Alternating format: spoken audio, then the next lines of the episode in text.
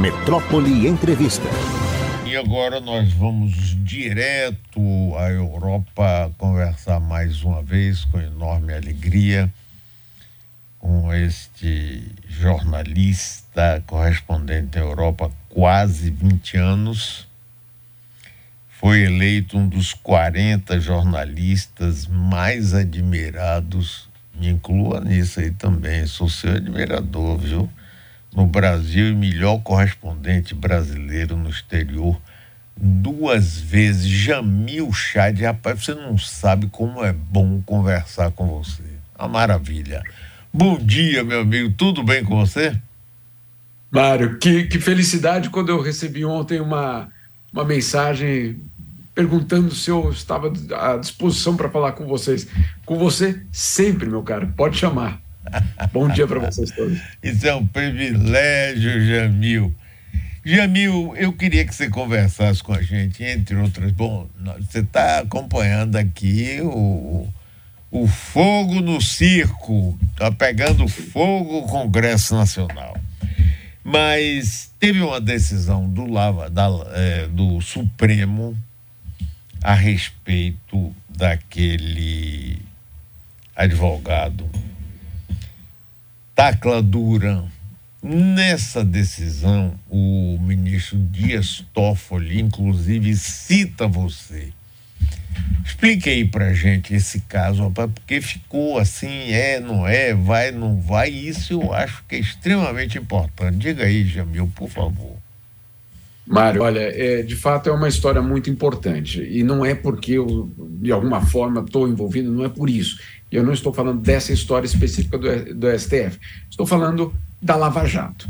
A Lava Jato, vamos concordar aqui, a gente pode ser a favor, contra ou neutro, mas o fato é é que ela mudou a vida do país. É, o que aconteceu nos últimos anos no Brasil tem uma relação direta com um fenômeno dos últimos 10 anos que absolutamente determinou o destino político do país. Não há nenhuma dúvida sobre isso. Você pode dizer foi foi justo, não foi justo, tem todo tipo de, de opinião, todo tipo de avaliação, inclusive legal. Agora, o que nós não podemos é, perder de foco é que essa foi uma operação que mudou a história recente do Brasil. Muito bem.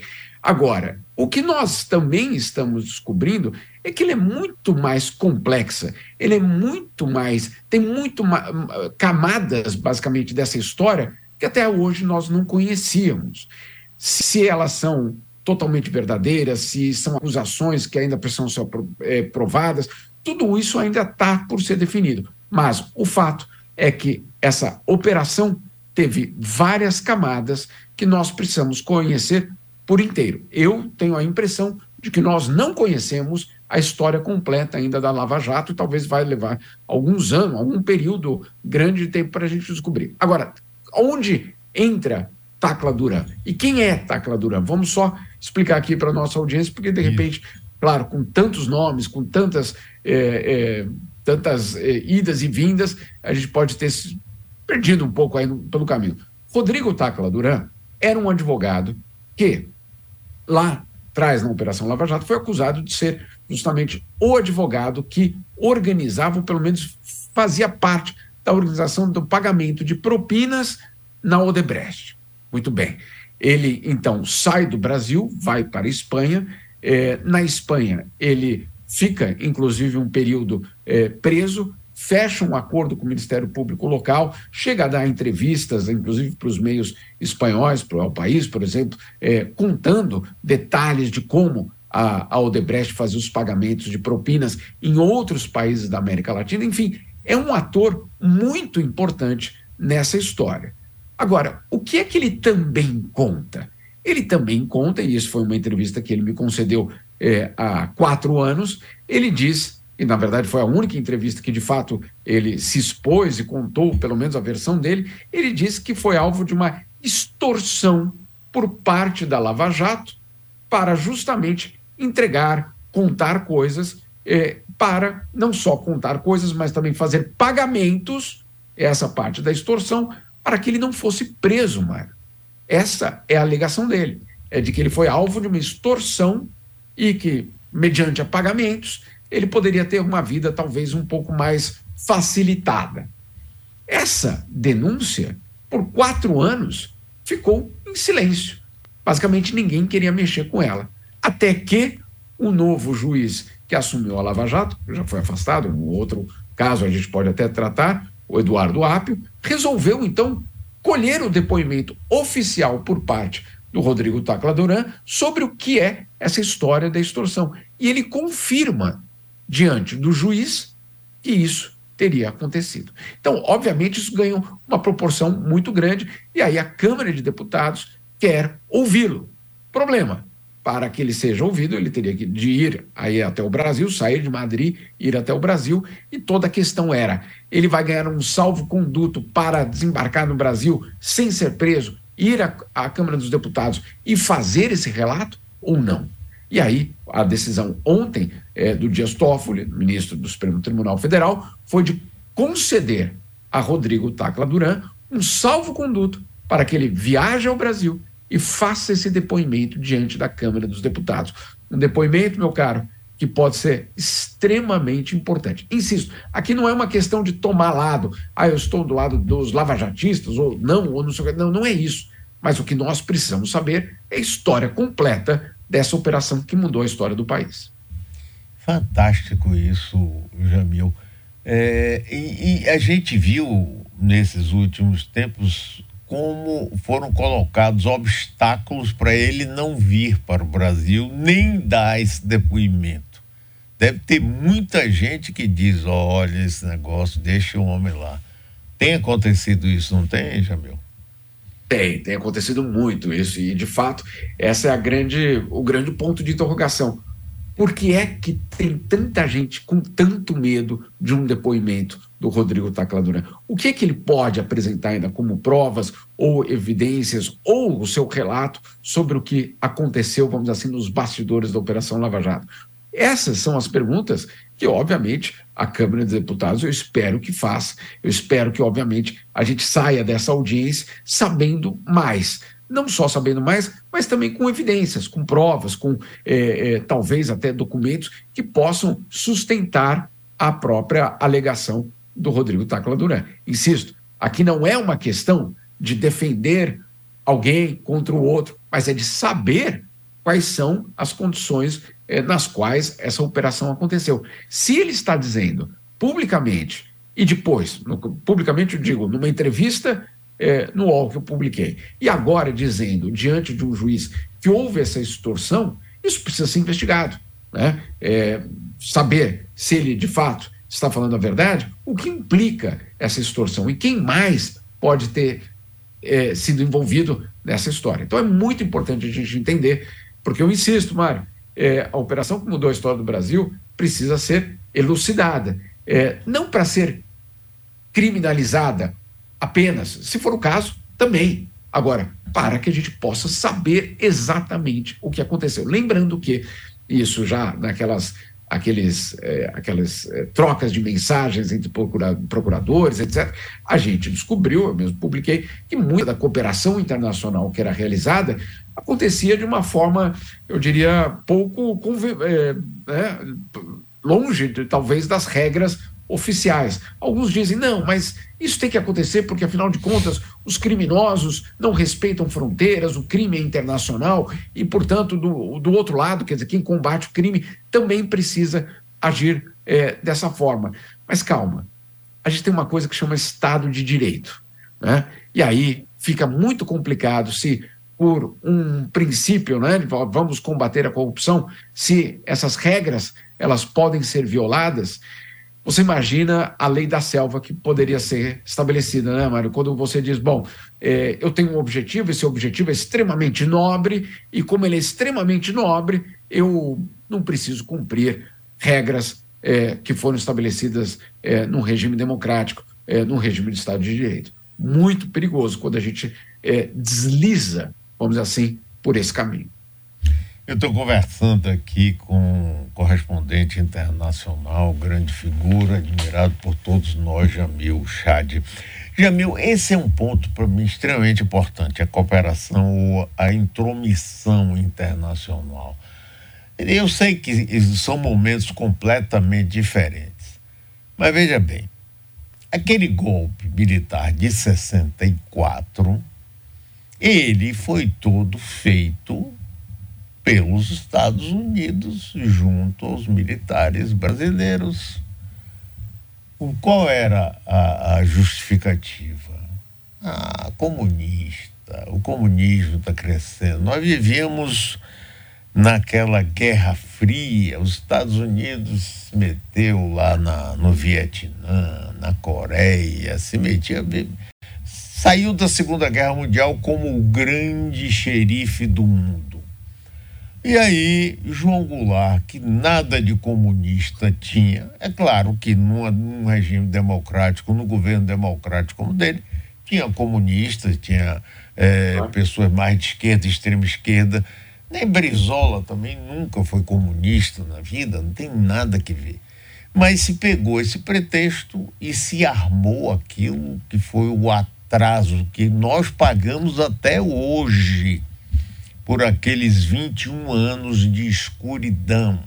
Os jovens afastados da política, porque eu tinha 20 anos quando deu o golpe, e estava na universidade, e a universidade, rapaz, você vivia política o tempo todo, além de estudar, é claro.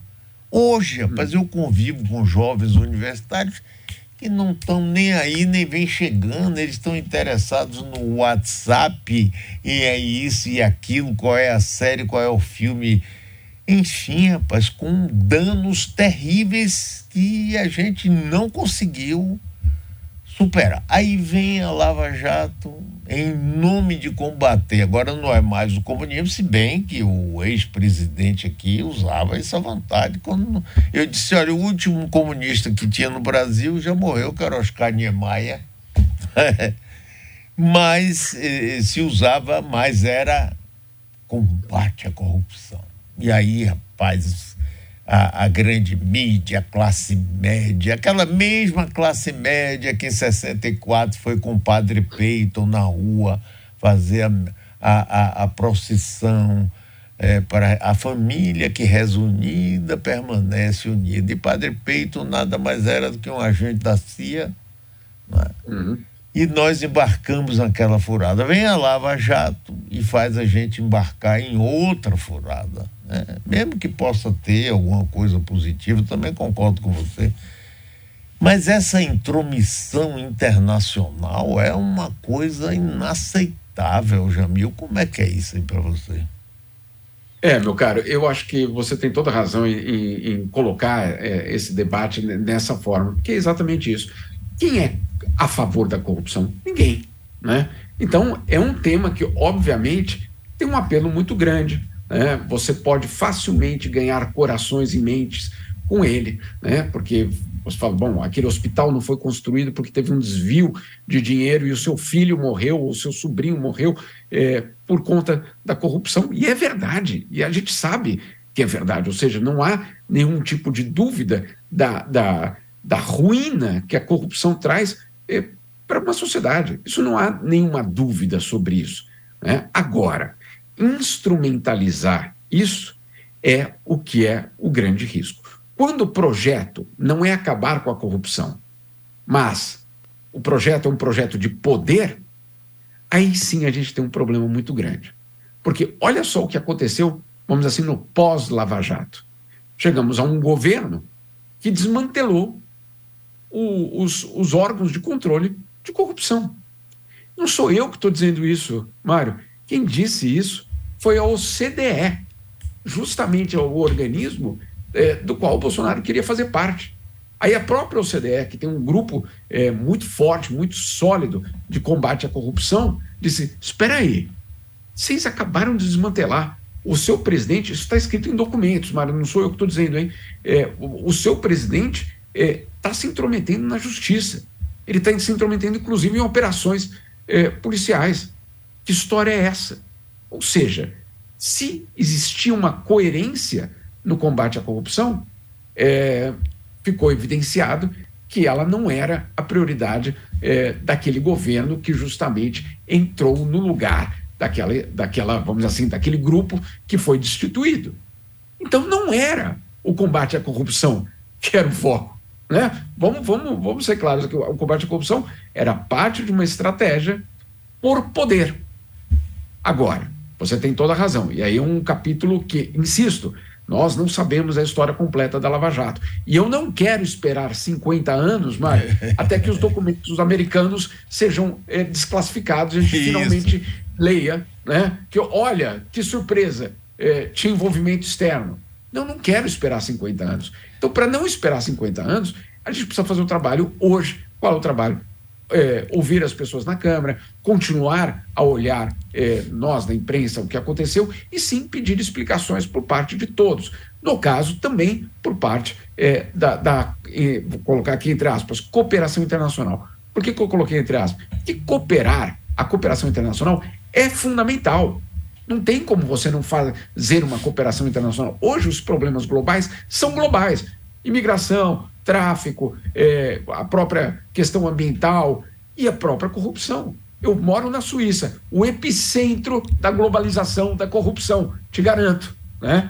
Não, não, não, não, é uma, não é uma ficção, é o é. epicentro da globalização da corrupção. Agora, para você fazer essa cooperação internacional, tem alguns aspectos que precisam ser é, garantidos. Primeiro, qual é o interesse daquele outro país em fazer aquela cooperação? Será que ele está de olho em alguma coisa que a gente não está sabendo? Né? De que forma aquilo vai ser utilizado politicamente contra aquele país? Até que ponto o enfraquecimento daquele país convém aos políticos daquele país que está cooperando com você? Então, é, tudo isso a gente ainda precisa esclarecer. O, o, as evidências que nós temos, pelo menos por enquanto, e aí são evidências principalmente das mensagens trocadas entre os procuradores, é que antes das coisas acontecerem, legalmente, elas aconteciam de uma forma informal.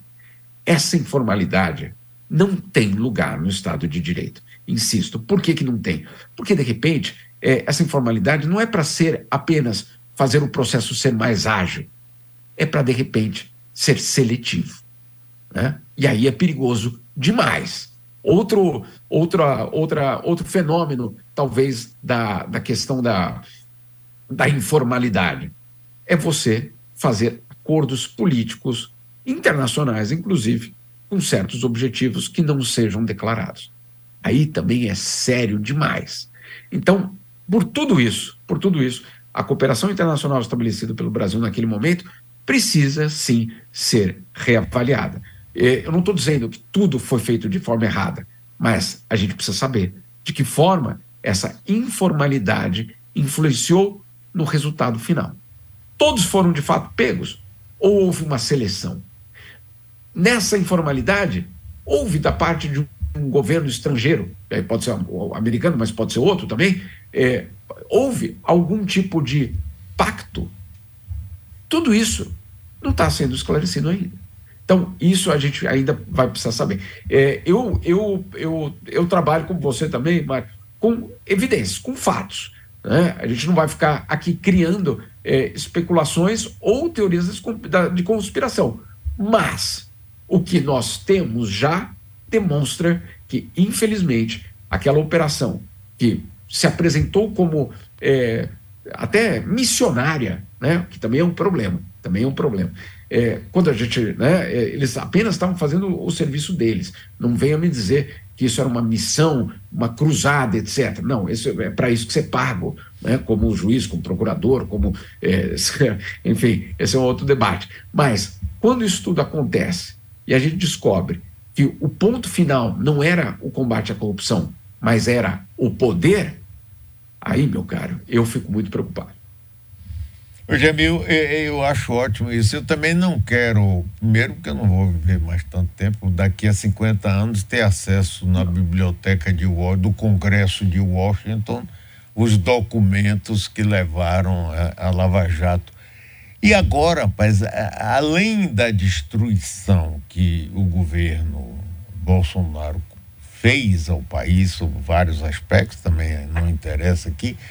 O que eu acho é, mais danoso é a, como o Congresso eleito nessa onda conservadora, não é, que permitiu, por exemplo, ao PL, né, um partido chefiado por Valdemar da Costa Neto, que a gente conhece a história dele, etc., eleger tantos deputados, ter os progressistas terem um presidente todo poderoso da Câmara Federal e como isso atrapalha qualquer tentativa de melhora que o governo eleito, eleito democraticamente, trabalhe para tirar a gente um pouco disso.